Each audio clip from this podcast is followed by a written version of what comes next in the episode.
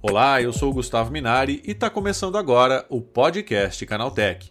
Depois do lançamento do programa Desenrola Brasil, a Febraban emitiu um comunicado de alerta para golpes envolvendo essa iniciativa. A proposta pretende facilitar as condições de renegociação de dívidas bancárias e, dessa forma, reintroduzir na economia brasileiros com restrição de crédito. O problema é que criminosos estão aproveitando esse sistema para aplicar golpes e fraudes a partir de links falsos e técnicas de engenharia social, fazendo com que os usuários forneçam dados confidenciais e realizem transações financeiras para os golpistas.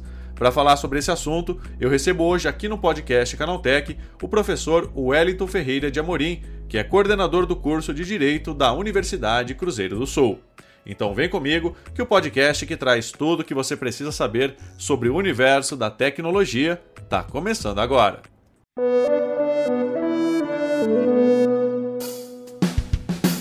Olá, seja bem-vindo e bem-vinda ao podcast Canaltech, o programa que atualiza você sobre tudo o que está rolando no incrível mundo da tecnologia. Não se esqueça de seguir a gente no seu aplicativo preferido para receber sempre os episódios novos em primeiríssima mão. E é claro, aproveita para deixar uma avaliação para a gente por lá. Diz aí o que você está achando do podcast Canaltech. Combinado? Então vamos ao tema de hoje.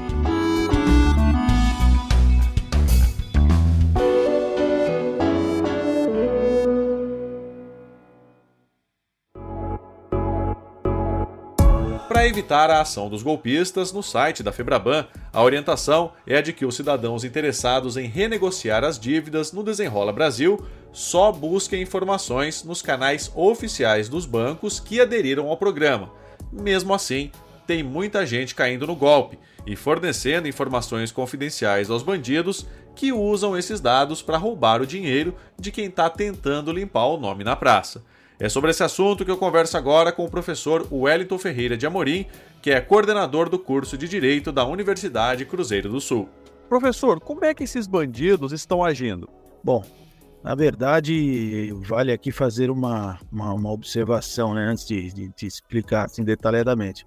É, o crime, ele parece que, que tem ciclos, né? E, e quando alguma, alguma coisa parece dar certo, existe a questão da imitação. Então, é como se fosse uma, não sei se é a palavra adequada, mas como se fosse uma moda, né? Parece que Sim. um fez, deu certo, os outros imitam. Então, uh, recentemente, com a divulgação deste programa Desenrola Brasil, nós tivemos então uma, uma, uma certa prática de divulgar, disseminar links falsos para captação de dados e até mesmo para obtenção de valores das pessoas. Né? Então, uh, os criminosos estão uh, agindo de modo a obter dados e também dinheiro. Né? Então, é a prática de estelionato, é a prática é, também de, de, de, de, captação desses dados de forma irregular das pessoas. E isso é com essa tática, né, com esse esquema que eles acabam montando, eles estão atrás de que tipo de dados, professor? Na verdade, eles querem pegar a, os dados como o nome, o CPF, são, são informações com as quais eles possam gerar outras obrigações e, além disso, também eh, teria uma terceira questão que seria a invasão de dispositivos, né? Como uh, invadindo um, um, aplicativo, por exemplo, como WhatsApp, enfim, ou qualquer outra rede social, e a partir daí surgindo outros crimes como aqueles que nós já conhecemos bem, que é aquele de ficar pedindo dinheiro para amigos, vendendo coisas que, que não existem, né? é, esse tipo de, de, de, situação. Agora, existe um público-alvo, professor? Olha, é, eu acredito que não. É, seria temerário dizer que sim. Talvez a resposta mais objetiva, poderíamos dizer, ah, os idosos e tal. Na verdade, todos nós estamos suscetíveis a cair em um crime desse. O segredo é sempre desconfiar de tudo, né? porque eles sempre oferecem muitas vantagens e a pessoa, às vezes, por um motivo até de distração, acaba se deixando levar. É, nós é, temos aquela questão da boa-fé, presumimos sempre a boa-fé do próximo, uhum. acreditamos e acabamos nos deixando levar e, e, e podemos incorrer aí é, numa situação dessas. E, a situação fica bastante conturbada, né? Porque com a invasão do seu aplicativo de, de, de mensagens, por exemplo, eles vão é, falar com familiares, eles têm lá os dados, vão pedir dinheiro e, e assim, isso acontece muito. Fora isso, eles usam de uma forma uh, leviana para abrir contas, buscar crédito. Então a pessoa, por conta de uma fraude, ela acaba tendo a vida toda revirada do avesso, né? Tendo aí uma série de complicações. Bom, professor, agora dá para identificar esse tipo de golpe, né? Ou seja, a pessoa ela recebe uma mensagem, né, que supostamente é uma mensagem verdadeira. Ela consegue identificar se tem algo de errado ali? Consegue, consegue. E aí é que nós precisamos ter calma. O que que acontece? A, o criminoso ele está atualizado, né? Veja, o, pro, o programa saiu na semana passada, eles já estavam aí, né, de vento em polpa e com links com colocando o brasão, né? Enfim, coisas que, que servem para enganar mesmo, né? Uhum. Porém, é, existem pistas, não dá para deixar, aquilo não é perfeito. Então, a primeira coisa que a pessoa deve se atentar é a instituição financeira não vai, o governo não vai te procurar para este programa. Uhum. Então, o caminho aí para mapear essa fraude é uma vantagem excessiva que estão lhe oferecendo. Segundo, o fato de estar oferecendo já é duvidoso. Terceiro, quando você olha o site, é, vê que, poxa, se está falando que é de um órgão oficial, que é do governo, está.com, por exemplo, lá no endereço, não é gov. Então, são questões que, a, a princípio, a pessoa acaba se iludindo porque vê a imagem, mas tem detalhes que ficam perceptíveis também. Então, na dúvida, na dúvida, o que você recomenda? Entre no aplicativo do seu banco porque para participar do programa Rola, a pessoa precisa fazer o quê? Procurar a instituição financeira conveniada. Então, essa, essa procura pode se dar através do site, mas é diferente. Você está entrando no site, é como uma ligação, né? Receber uma ligação é diferente quando você liga para aquele número de central de atendimento da instituição financeira. Então, você tem certeza que a ligação partiu do seu aparelho, você fez a ligação é, é, então você tem uma credibilidade maior. Agora, quando você recebe esse tipo de oferta, é para desconfiar, é para tomar cuidado. Na dúvida, nunca passe informação nenhuma, não passe os seus dados. Ah, vou verificar. Consulte algum funcionário, gerente da sua agência, consulte o aplicativo do, do, do, do banco que você tem é, conta, que você é cliente. Eu acho que o caminho é por aí. Então, tem várias. E outra coisa, é do governo? Hoje, praticamente é, tudo que você vai fazer, você precisa de uma senha Gov. Então, quem não tem a senha Gov, precisa criar senha Gov. Não sei do que você está falando. Entra no portal gov.br, vai criar uma senha. E olha, eu gostaria até de aproveitar esse espaço para falar de uma, uma coisa importante que pouco se fala sobre Gov, que é o seguinte: nós é, muitas vezes precisamos de assinar um documento, é? precisamos de reconhecer firma na assinatura de um documento, e existe lei que uh, dá a mesma credibilidade de reconhecimento de firma num documento assinado virtualmente no portal Gov. Isso é uma coisa que pouco se divulga, mas que é uma informação de utilidade pública e a pessoa acaba economizando e tem a mesma validade. Então fica aqui também é, mais um motivo para você que não tem esse cadastro lá no gov.br fazer o, a, o seu cadastro, né? E tem os níveis de segurança lá no Golf, conforme você vai passando mais informações, você vai tendo um nível maior de confiabilidade nesse portal. É verdade, professor. Agora, caso a pessoa já tenha caído numa dessas fraudes, né? O que, que pode ser feito? Perfeito, excelente. É, infelizmente acontece e a, acontecendo e agora, não é? Então, primeiro agora, fala o que é que nós vamos fazer. Primeira coisa é comunicar à autoridade policial, então precisa de fazer um boletim de ocorrência, comunicando, porque é crime. Comunicou, já comunica à instituição financeira, comunica a, a, aos aplicativos, bloqueia os aplicativos, né? É sempre, até no Canaltech, existem várias dicas de segurança, como a confirmação em duas etapas, enfim, sempre bom dar uma olhada nessas dicas como prevenção, mas depois que aconteceu, então, é boletim de ocorrência, é comunicar a, a cada a provedor, rede social, instituição financeira e também os familiares, né? Principalmente, porque às vezes alguém liga lá para um parente seu se passando por você ou pedindo ou mandando mensagem de texto, porque eles não vão mandar áudio pedindo dinheiro. Então, essas cautelas precisam ser tomadas com urgência. Ah, mas é, o meu nome vai, vai ficar com restrição, eu já estou com restrição, vai piorar. Bom, é, vamos, vamos com calma, né? Vamos com calma, porque nós, nós vivemos numa sociedade também de, de massa, de mercado de massa. Então, o banco, enfim, ninguém tem condições de tratar as coisas de forma artesanal, manual. Então, por tratar as coisas assim de uma forma no atacado, né, então existe um certo risco também que as instituições correm quando permitem certas contratações. Então, se alguém tomou um empréstimo no seu nome, certamente houve alguma falha aí, porque apesar de ter os seus dados, o mínimo que deveria de se exigir era a sua presença, a sua assinatura, a, a exibição do seu documento original. Quer dizer, se alguém fez isso, houve uma falha na prestação de serviço de alguma instituição financeira.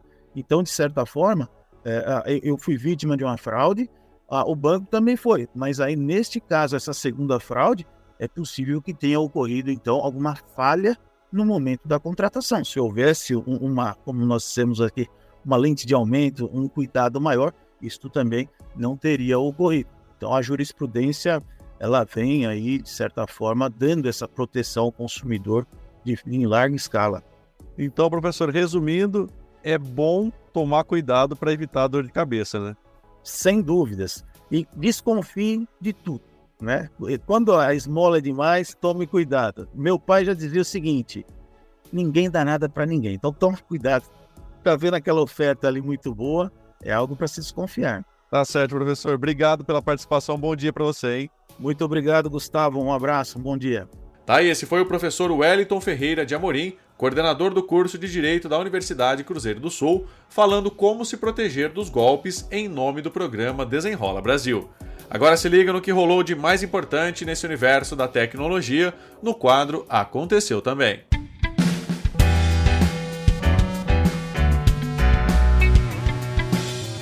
Chegou a hora de ficar antenado nos principais assuntos do dia para quem curte inovação e tecnologia. Demorou, mas vem aí. O ChatGPT enfim vai ganhar um aplicativo oficial para Android.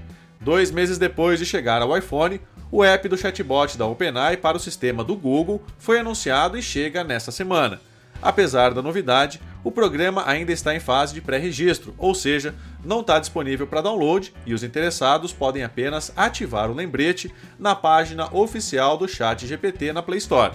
Se você alguma vez já procurou por Chat GPT na loja oficial do Android, provavelmente se deparou com inúmeras opções, porém nenhuma delas é oficial. Assim, é importante tomar cuidado para não baixar qualquer aplicativo que promete algo sem se certificar de se tratar de uma versão reconhecidamente segura e, nesse caso, oficial.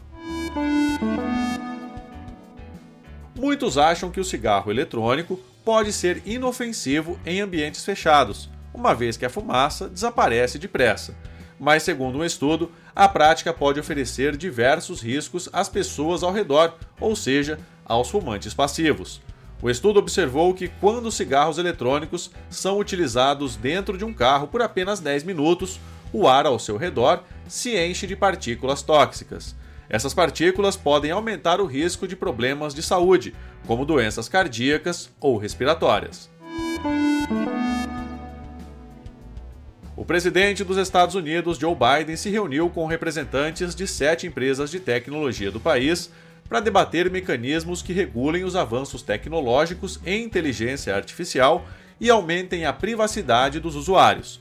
Os executivos recebidos na Casa Branca representam as companhias Alphabet, que é dona do Google, Microsoft, OpenAI, Meta, Amazon, Anthropic e Inflection, e todas se comprometeram voluntariamente a tomar medidas e compartilhar informações sobre como mitigar riscos e investir em segurança. Entre as medidas acordadas com as sete gigantes está o desenvolvimento de um sistema de marca d'água que sinalize todos os conteúdos gerados por IA, incluindo vídeos, fotos, imagens, textos e áudios, de tal forma que as pessoas possam saber quando a tecnologia foi utilizada na criação das peças. O Twitter começou a se tornar o X nesta segunda-feira, a versão web da plataforma substituiu o logo do passarinho azul por um X, tal como anunciado pelo dono da empresa Elon Musk no último domingo. A plataforma também deve mudar de nome para se tornar apenas X. A URL x.com, inclusive, já direciona para o Twitter. Trata-se de um passo na direção da transformação da plataforma no X, um super app que segue os moldes do WeChat, muito popular lá na China.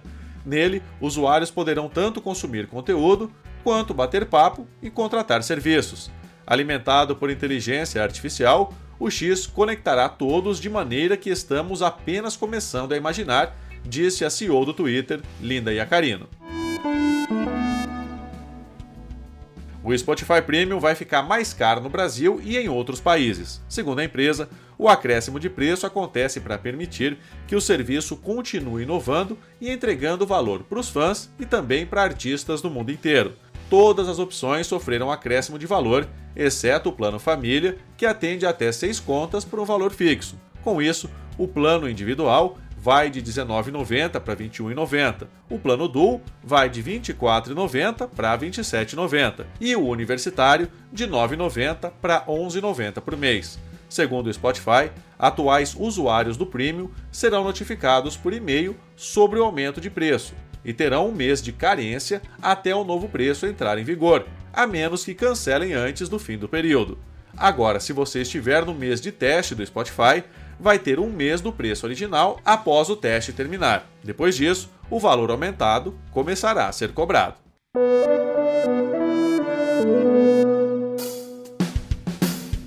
Tá aí, com essas notícias, o nosso podcast Canaltech de hoje vai chegando ao fim. Lembre-se de seguir a gente e deixar uma avaliação no seu aplicativo de podcast preferido. É sempre bom lembrar que os dias de publicação do programa são de terça a sábado, com um episódio novo às 7 da manhã para acompanhar o seu café. Lembrando que aos domingos tem também o Vale Play, o podcast de entretenimento do Canaltech. Esse episódio foi roteirizado e apresentado por mim, Gustavo Minari, e a edição foi do Samuel Oliveira.